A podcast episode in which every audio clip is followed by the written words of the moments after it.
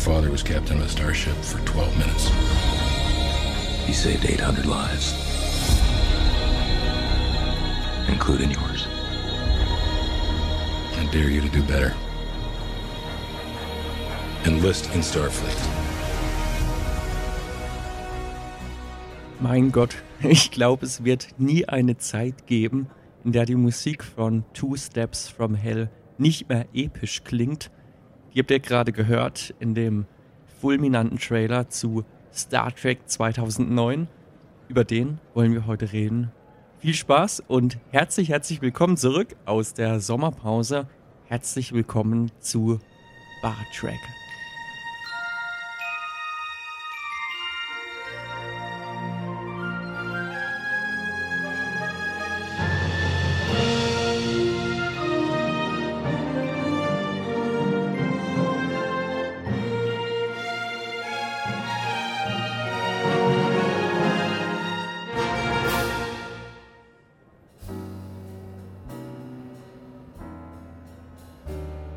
Und damit hello again, willkommen zurück. Ich ziehe mein buntes Hawaii-Hemd aus, nehme meine Blumenkette vom Hals, ja, pack den Cocktail weg und setze mich wieder zu euch hier in die gemütliche Bar Trek, eurem inoffiziellen Star Trek Podcast. Ja, die Urlaubspause war lang, sie war länger als geplant, sie war aber auch nötig und ich habe es euch in der Urlaubsfolge schon gesagt, ähm, ist zwar quasi ein Urlaub, aber eigentlich habe ich so viele Projekte, dass für mich nicht viel vom Urlaub bleiben wird. Das hat sich leider als wahr herausgestellt. Ähm, dennoch habe ich ähm, eine schöne Zeit verbracht, unter anderem in Wien und in der Slowakei. Und da meine Abenteuer erlebt. Eine Orchesteraufnahme zum Beispiel gehabt. Also das war eine sehr, sehr spannende Zeit. Jetzt aber wieder hier gut zurückgelandet in der Bar und ähm, ihr habt gehört, die Folge hat ungewöhnlich angefangen mit einem Trailer-Ausschnitt. Ich dachte mir, es ging einfach nicht anders, weil ähm, ja, das ist heute unser Thema, ein fulminanter Neustart, wenn wir über Star Trek 2009 reden. Der, ich sage immer 2009 dazu, weil der Film heißt halt einfach nur Star Trek und da das das ganze Thema vom Podcast ist, ähm, ja, das ist vielleicht ein wenig missverständlich gewesen, wenn ich nur das geschrieben hätte in die Folgenbezeichnung. Aber gut, ähm, ja, Two Steps from Hell war da zu hören. Diese, diese Musik, die man eine Zeit lang in jedem Trailer gehört hat. Ich, ich weiß gar nicht, ob die noch für Trailer benutzt werden. Dennoch, wenn man die auf Spotify sucht und sich die ganzen Alben von denen anhört, ähm, also ich glaube, die sind nach wie vor ultra, ultra beliebt. Ja, dennoch war es witzig, sich diesen Trailer mal wieder anzugucken. Ich meine, 2009, schon wieder zwölf Jahre her. Ja, die Zeit vergeht wie im Flug. Es hat sich was geändert in unseren Sehgewohnheiten. Schaut ihn euch mal an im Internet. Er ist immer noch sehr, sehr episch und toll inszeniert, aber ja, man merkt schon, oh, okay, es ist nicht mehr ganz so, so aktuell irgendwie. Ähm, so geht's mir zumindest. Vielleicht geht's euch da ganz anders. Schaut ihn an. Teilt es mir gerne mit. Mit diesem Trailer sind wir schon voll im Thema drin. Denn Star Trek war 2005 an einem Ende. Alle Serien waren abgeschlossen oder wurden leider vorzeitig abgesetzt. Man war am Ende und 2009 hat ein Reboot eingeleitet. Ein frischer Film, komplett mit neuen Leuten die die Original-Crew darstellen, aber als jung. Einen jungen Kirk, einen jungen Spock, eine junge Uhura, ein junger Pille, die ganze Crew in jung mit neuer Geschichte, mit einem neuen Look, der übrigens auch vertraglich festgelegt war. Es war genau festgelegt, wie viel Prozent neu aussehen muss und wie viel Prozent man wiedererkennen darf. Deswegen haben ja wirklich, ja, wir haben neue Uniformen, die aber immer noch so gestaltet sind, dass man die als langjähriger Track-Fan noch kennt, aber trotzdem mit ganz vielen neuen Elementen. Wir haben eine neue Enterprise, wir haben ja, ähm, neue Kameraeinstellungen, einen ganz neuen visuellen Stil und es gibt kein anderes Wort, finde ich. Also es, doch, es natürlich, es gibt immer andere Worte, aber ich finde dieses Wort rasant fasst das Ganze eigentlich ganz gut zusammen. Ja, also reisen wir doch kurz mal zurück ins Jahr 2009. Mittlerweile schon wieder zwölf Jahre her. wenn ihr den Podcast nächstes Jahr oder wann anders hört, sogar noch länger. Ja, und da habe ich den Film im Kino gesehen. Es war, glaube ich, meine allererste Begegnung mit Star Trek. Ich habe da schon in der Intro-Folge mal drüber geredet. Ja, was, was habe ich da gesehen? Wir sehen eine alternative Zeitlinie. Ich finde, das ist das, was diesen Film so charmant macht. Denn dieser Film ist, wie gesagt, ein Reboot. Reboot bedeutet, dass man zwar eine Marke in diesem Fall nimmt, wie jetzt Star Trek, dass man die aber komplett neu erzählt. Wie gesagt, mit neuen Leuten, die das spielen, mit, mit einem ganz neuen Stil. Am besten natürlich so macht, dass eben Fans, die das schon viele Jahre kennen, viele Jahrzehnte sogar schon, dass die was damit anfangen können. Aber dass auch jeder, der noch nie was davon gesehen hat, ins Kino gehen kann und sofort der Handlung folgen kann.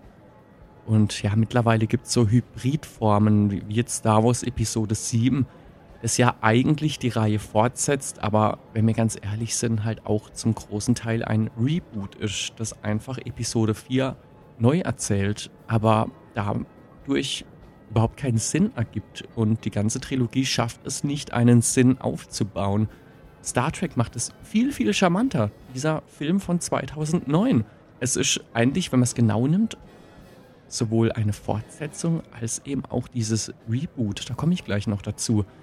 Ich war neulich bei meinen Eltern daheim, habe sie einfach mal besucht ähm, und bin dann abends noch in die Küche gegangen, um mir was zu essen zu holen. Und dann sehe ich, wie meine Mutter vor dem Fernseher sitzt und sie schaut Star Trek 2009 an. Der lief dann nämlich abends im Fernsehen. Ich weiß nicht, ob sie ihn bewusst ausgewählt hat oder ob sie ein bisschen rumgesappt hat zwischen den Programmen und da darauf gestoßen ist. Aber sie hat ihn von vorne bis hinten angeschaut und das aus einem einfachen Grund der Film funktioniert. Also meine Mutter ist überhaupt kein Science-Fiction-Fan. Sie ist witzigerweise mit der Originalserie aufgewachsen, hat dann aber nie weitergeschaut. Und doch funktioniert der Film für sie. Denn die Handlung geht straight nach vorne, die Musik ist sehr stimmig. Wir haben wieder zu dem Thema, es muss alles neu sein. Wir haben ein neues Star Trek-Thema. Also das Originalthema hören wir nur am Ende des Films. Alles andere wird neu komponiert.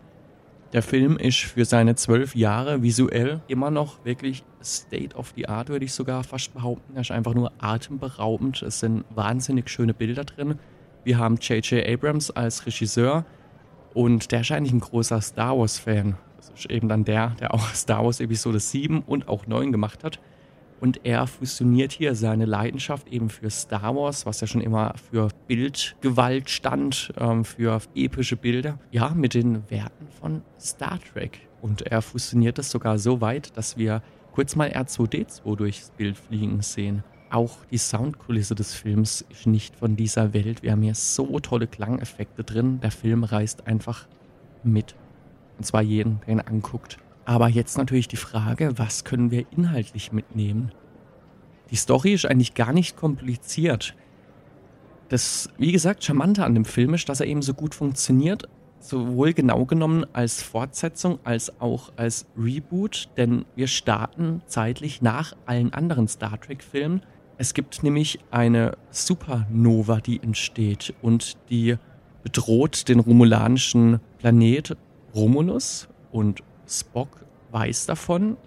Er kennt diese Gefahr, die alle anderen unterschätzen und er erzeugt mit roter Materie ein künstliches schwarzes Loch, um diese Supernova einzusaugen. Ja, in Star Trek ist das alles so möglich.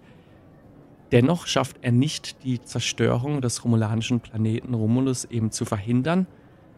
Und Nero, ein Romulaner und der Bösewicht des Films, der verliert durch die Zerstörung des Planets logischerweise alles. Seine Heimat, seine Familie, seine Freunde. Und er schwört Rache, weil Spock es eben nicht geschafft hat, diese Zerstörung zu verhindern. Übrigens haben wir hier auch eine Parallele zu Superman. Denn da ist das so, er kommt vom Planeten Krypton und als er ein Baby ist, sagen seine Eltern die Zerstörung des Planeten hervor durch eine, ja, ich glaube sogar auch Supernova. Und niemand glaubt ihnen, Sie retten dann ihr Kind, indem sie es in einen, eine kleine Raumkapsel stecken, die vom Planeten flieht, aber der Planet und das ganze Volk, ja, geht unter und nichts bleibt davon übrig, außer Superman. Beide werden in dieses künstlich erzeugte schwarze Loch gezogen, Spock und Nero, und landen in der Vergangenheit. Und hier wird durch die Landung von denen in der Vergangenheit eben eine alternative Zeitlinie geschaffen. Und das ist eben das, was ich diesem Film sehr hoch anrechne. Denn natürlich werden ganz viele Leute auch diesen Film anschauen und sagen, boah, das ist gar nicht mein Film, er gefällt mir nicht. Aber dann kann man einfach sagen, er muss euch ja auch nicht gefallen. Es ist eine alternative Zeitlinie. Und wenn ihr die nicht mögt, ja, dann bleibt halt bei dem Star Trek, was ihr kennt. Und es, es verändert nichts für euch. Ähm, problematisch wird es für mich, wenn dann eben Filme in der Originalzeitlinie spielen und da aber bei ganz vielen Stellen eingreifen und was hinzudichten, wo man dann sagen kann, ach, damit kann ich nichts mehr anfangen. So geht es mir zum Beispiel mit Star Trek Discovery, weil was da gezeigt wird, greift natürlich auch in die Handlung der Originalserie ein. Naja, beide werden jetzt aber in die Vergangenheit geworfen. Nero, der Bösewicht, wie man so traditionell sagt, ist eben so voll auf Rache, dass er ebenfalls ein künstliches schwarzes Loch erzeugt und dann eben Vulkan, den Heimatplaneten von Spock, zerstört. Und dadurch, dass die so weit in der Vergangenheit landen, sind jetzt alle Leute der Originalserie eben noch jung. Wir haben einen jungen Kirk, wir haben einen jungen Spock. Und dieser junge Spock verliert jetzt seinen Heimatplaneten und beschert uns dadurch einen emotional neuen Spock, der sich so durch die ganze Trilogie ziehen wird an Filmen, die noch kommen werden, mit den Fortsetzungen Into Darkness und Star Trek Beyond. Auf der anderen Seite haben wir einen jungen Kirk, der nichts aus seinem Leben macht, weil ihm eine Vaterfigur als Vorbild fehlt. Denn Nero landet in der Vergangenheit und zerstört da das Schiff, auf dem Kirks Vater gedient hat und somit hat Kirk dann seinen Vater nie kennengelernt. Und dadurch haben wir wieder einen Vater-Sohn-Konflikt. Ja, wie auch schon in unseren Podcast-Folgen von Voyager und der Originalserie. Genau gesagt, Folge 7 und 12 dieses Podcasts hier.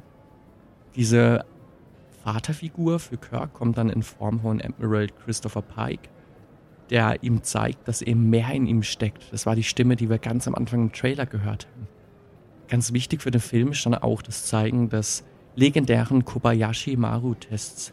Es ist ein Test einer Sternflotte, eine unlösbare Aufgabe, die zeigen soll, wie wir uns verhalten, wenn wir quasi, ja, ohne Ausweg sind und die einfach zeigen soll, wie wir uns dann entscheiden. Aber Kirk programmiert den Test um, um zu gewinnen, denn er glaubt nicht an unlösbare Situationen. Genauso wie der originale Kirk. Und damit entspinnt sich ein rasantes Abenteuer. Natürlich wird am Ende auch die Erde bedroht, die Nero ebenfalls vernichten will. Aber natürlich eilt die Enterprise mit ihrer jetzt jungen Crew zur Hilfe. Nero wird besiegt und es gibt ein Happy End. Besonders schön dabei, während alle Leute der Originalserie logischerweise jetzt von jungen Schauspielerinnen und Schauspielern dargestellt werden, haben wir zusätzlich ein Wiedersehen mit dem alten Spock, gespielt von Leonard Nimoy. Der ist leider 2015 von uns gegangen. Die Nachricht hat mich damals sehr, sehr getroffen Möge er in Frieden ruhen. Ein rasanter Neustart, das wollte ich auch mit dieser Podcast-Folge erreichen. Ein kurzweiliges Hörvergnügen für euch. Somit sind wir auch schon am Ende. Vielen, vielen Dank fürs Zuhören. Wenn euch die Folge gefallen hat, dann bleibt doch einfach hier in der Bar sitzen. Geht auf bartrack.de, da findet ihr alle wichtigen Verlinkungen, wie ihr diesen Podcast hier hören könnt. Schreibt mir doch auch gerne mal eine Mail mit Folgenvorschlägen oder mit einem Feedback. Bewertet den Podcast auf Apple Podcasts. In diesem Sinne, bleibt gesund, macht es gut und wir hören uns das nächste Mal. Und jetzt am Ende bleibt auch eigentlich nur noch eins zu sagen von Leonard Nimoy. Bitte sehr. Space, the final frontier. These are the voyages of the starship Enterprise. Her ongoing mission? To explore strange new worlds, to seek out new life forms and new civilizations, to boldly go where no one has gone before.